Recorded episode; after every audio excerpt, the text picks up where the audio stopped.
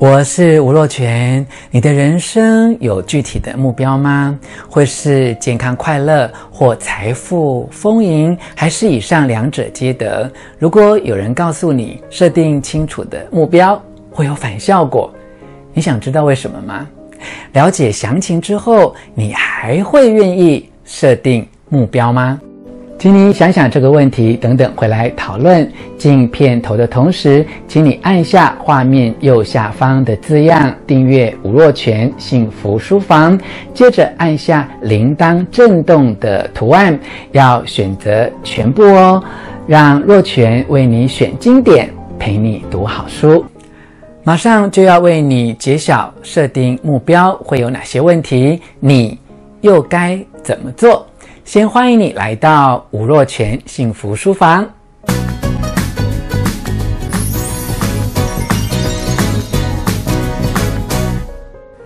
就像我刚刚讲的，设定目标会导致反效果，请你跟我一起来看看这个实例。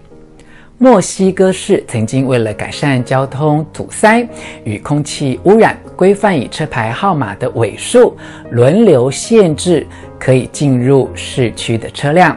一个星期里有一天，指定数字的汽车不准在市区的道路上行驶。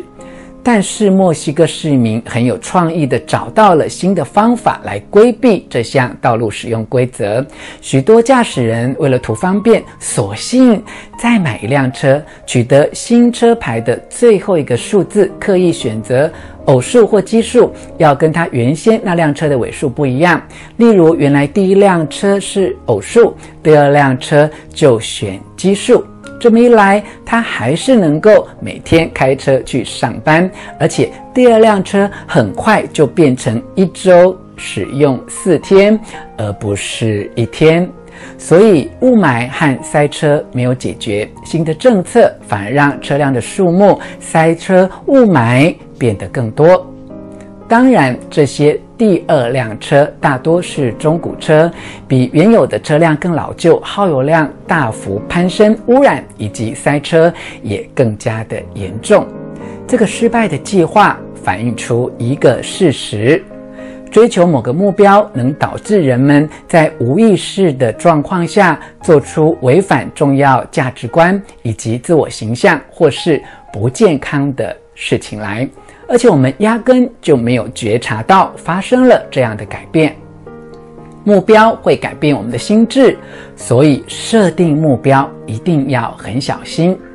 再来看看这个实验，计划主持人将受试者分为两组，一组是购屋组，把自己想象成要买这栋房子；另外一组是窃盗组，假想成要进屋偷窃。